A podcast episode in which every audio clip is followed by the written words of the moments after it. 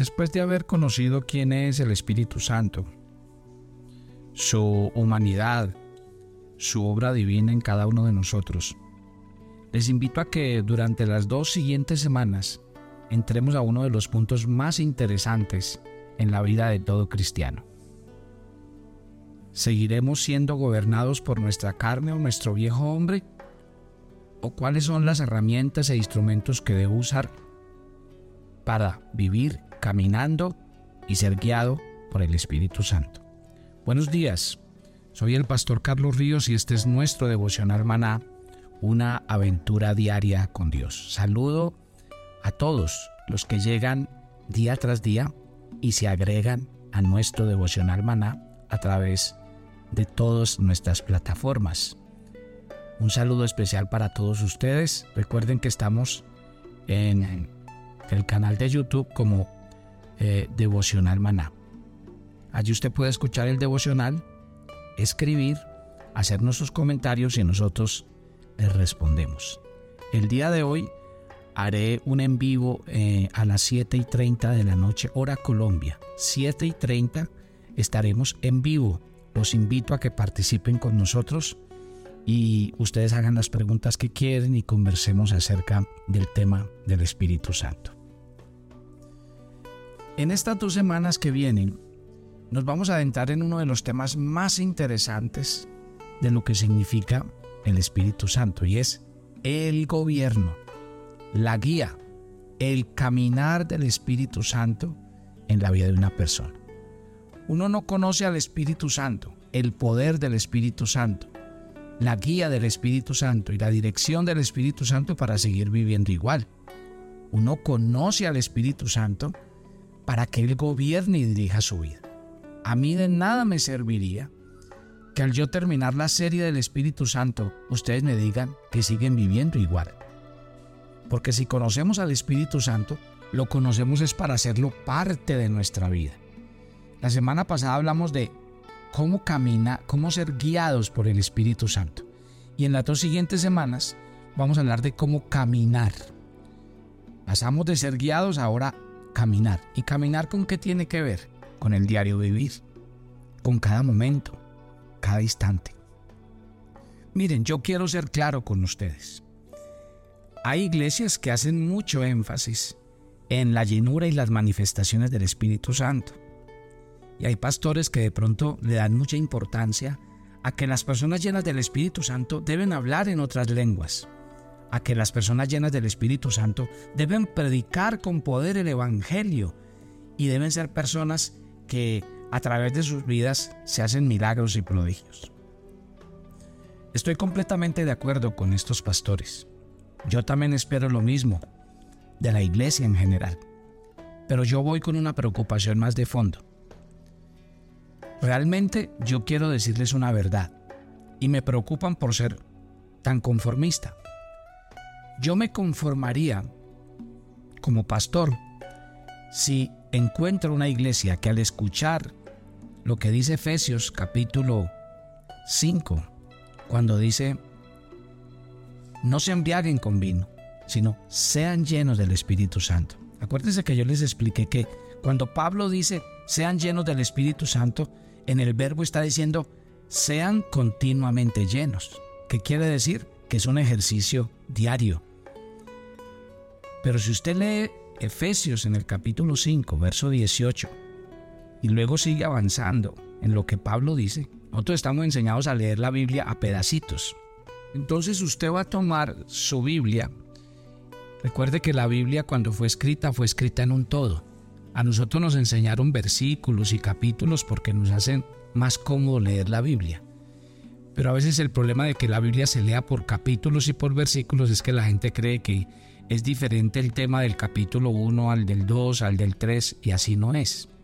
Si usted mira, por ejemplo, vamos a hacer el ejercicio de coger su Biblia.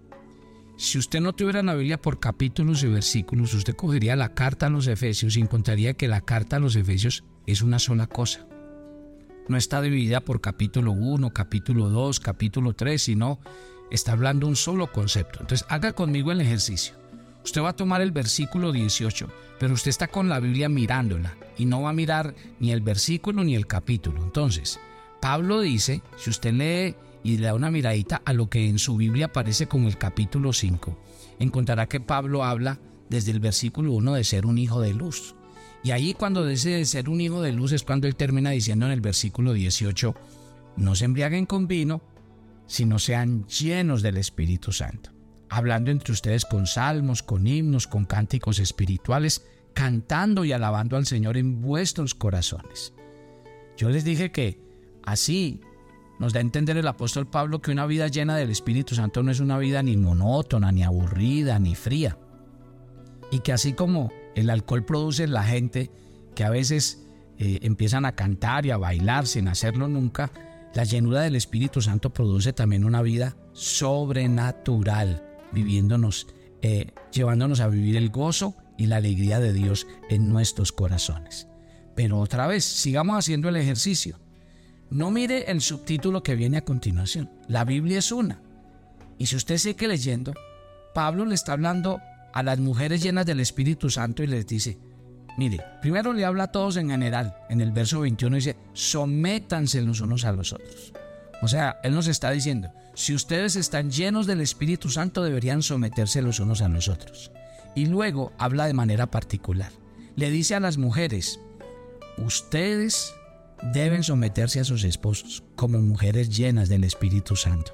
A los hombres les dice, maridos, amen a sus mujeres como hombres llenos del Espíritu Santo.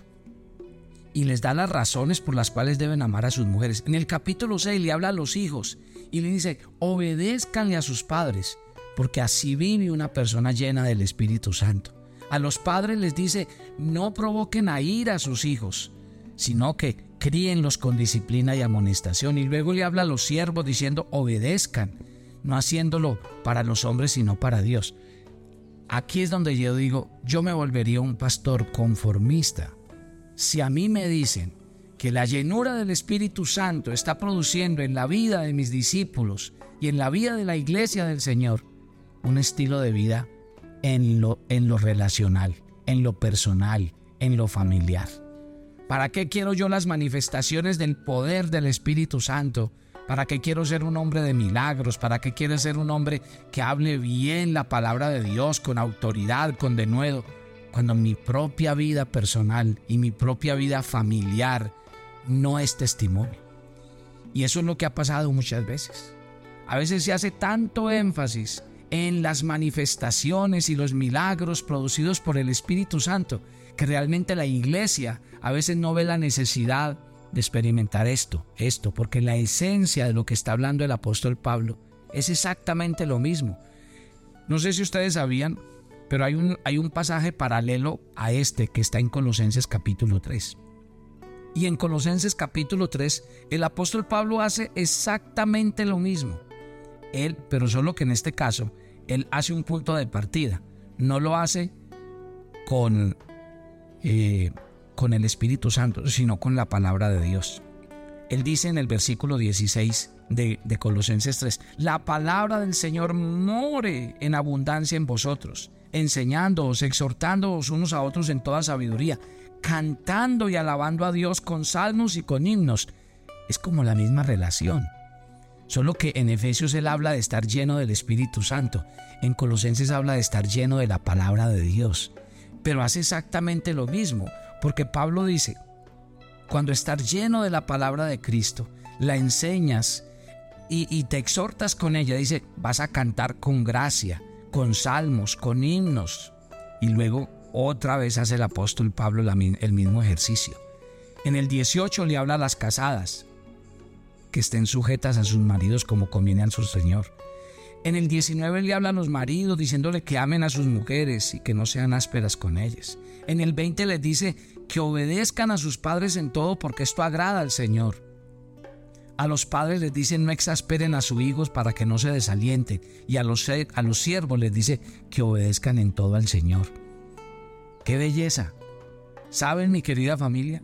Aquí es donde se viene lo bueno. Las dos siguientes semanas que vienen es donde se viene lo bueno de entender si yo realmente sé quién es el Espíritu Santo. Porque para mí, Cuando una persona me dice que está realmente llena del Espíritu Santo y que conoce al Espíritu Santo es porque su estilo de vida es un desafío. Es porque su estilo de vida muestra al Espíritu Santo, viviendo una vida llena de gozo, de plenitud. Ojo, y no quiere decir que una vida llena de gozo es porque no hay problemas, porque no hay dificultades. No, es porque yo decido. La felicidad, al igual que el amor, es una decisión. Y yo puedo estar pasando por momentos de pruebas, de dificultad, de enfermedad, de crisis financiera, pero eso no, yo en mi corazón tomo la decisión por el Espíritu Santo de que eso no me robe el gozo, porque el gozo que viene de Dios no depende de las circunstancias ni del entorno. Si me entienden, mi querida familia, ahí está el secreto. Y por eso, las dos semanas que vienen vamos a hablar de cómo caminar en el Espíritu. Y ahí es donde yo creo que nosotros debemos entender la lección la lección hacia la que Dios nos lleva todos los días.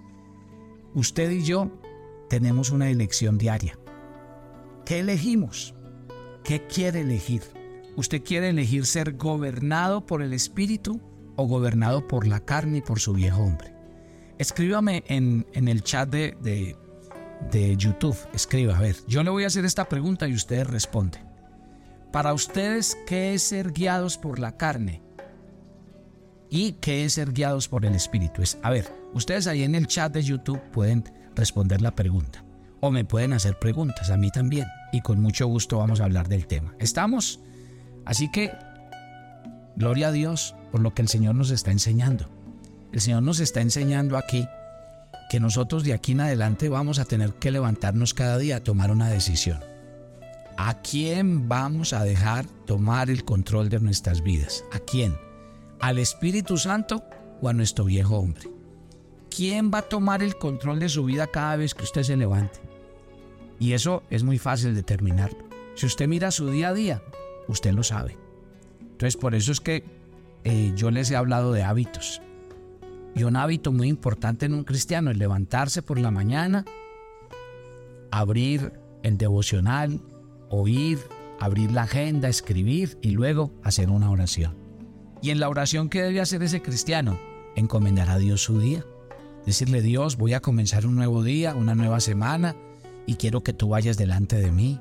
Quiero que tú guíes mis pasos, que conduzca mis caminos, que me enseñes el camino a andar, que tomes el trono del control de mi vida para que no me gobierne mi viejo hombre, ni mi vieja manera de ser, ni de pensar, para que yo no me gobierne por la costumbre, para que yo no me gobierne por lo que hace todo el mundo, sino que cada día mi corazón, busque diligentemente cómo agradar a Dios y cómo vivir para la gloria de Dios. Si usted hace ese ejercicio diario, su vida va a ser otra. Y usted va a notar en el tiempo cómo su vida cambia de manera sobrenatural y extraordinaria. ¿Por qué? Porque estamos tomando una decisión. Andar en el Espíritu y no satisfacer los deseos de la carne. Andar en el Espíritu y vivir para la gloria de Dios y para los intereses de Dios. La carne no va a ceder. Y en eso se los quiero advertir. Yo sé que ahora estamos en Cristo y que ahora estamos llenos del Espíritu Santo, pero la carne dentro de nosotros no va a ceder. Mañana, el tema de mañana va a ser ese. El tema de mañana es ¿qué es la carne? ¿Por qué la carne tiene tanta incidencia sobre mí? Y vamos a mirar la lucha que hay entre la carne y el Espíritu para que poquito a poco dejemos que el Espíritu Santo nos gobierne y nos dirija. Padre, gracias por esta mañana. Gracias por tu palabra. Señor, al comenzar este nuevo día y esta nueva semana, queremos entregarte nuestras vidas. Sabemos que le hemos rendido nuestra vida a Cristo, pero aunque se le hemos rendido y le hemos entregado el control, la carne no quiere morir, no quiere la carne no quiere. Y tal vez hay muchas cosas que todavía, aunque yo soy cristiano, me gobiernan del pasado. Por eso yo te quiero pedir en este día y en esta hora, que a través de estos devocionales me enseñes los pasos que debo dar en el día a día para que el control del Espíritu Santo sea una realidad dentro de mí. Gracias por cada oyente de Mana. Quiero decirle, en esta lucha que usted vive diaria contra la carne, contra su viejo hombre, usted no está solo el Espíritu Santo está con usted y Él le quiere dar las herramientas para que usted sea un nuevo hombre y una nueva mujer cada día. Señor, en este día cuídanos y guárdanos. susténtanos con tu presencia. Guárdanos del mal y del maligno. Gracias por estar con nosotros y porque cada día contaremos con tu presencia y tu gracia sobre nuestras vidas. Oramos y damos gracias en Cristo Jesús. Amén. Amén. Esta noche los espero en vivo, en vivo, 7 y 30 hora de Colombia, para que conversemos juntos. A toda la familia Maná los espero esta noche. Bendiciones para todos.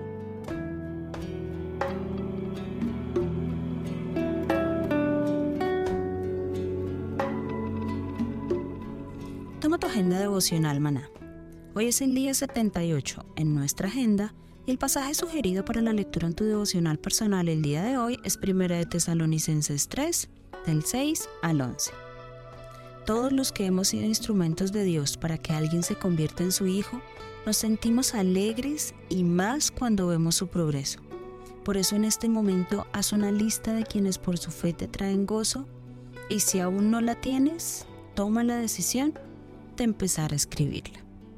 Te invitamos ahora a que respondas las preguntas que encuentras en tu agenda que te llevarán a conocer cada vez más a Dios y crecer en tu vida espiritual.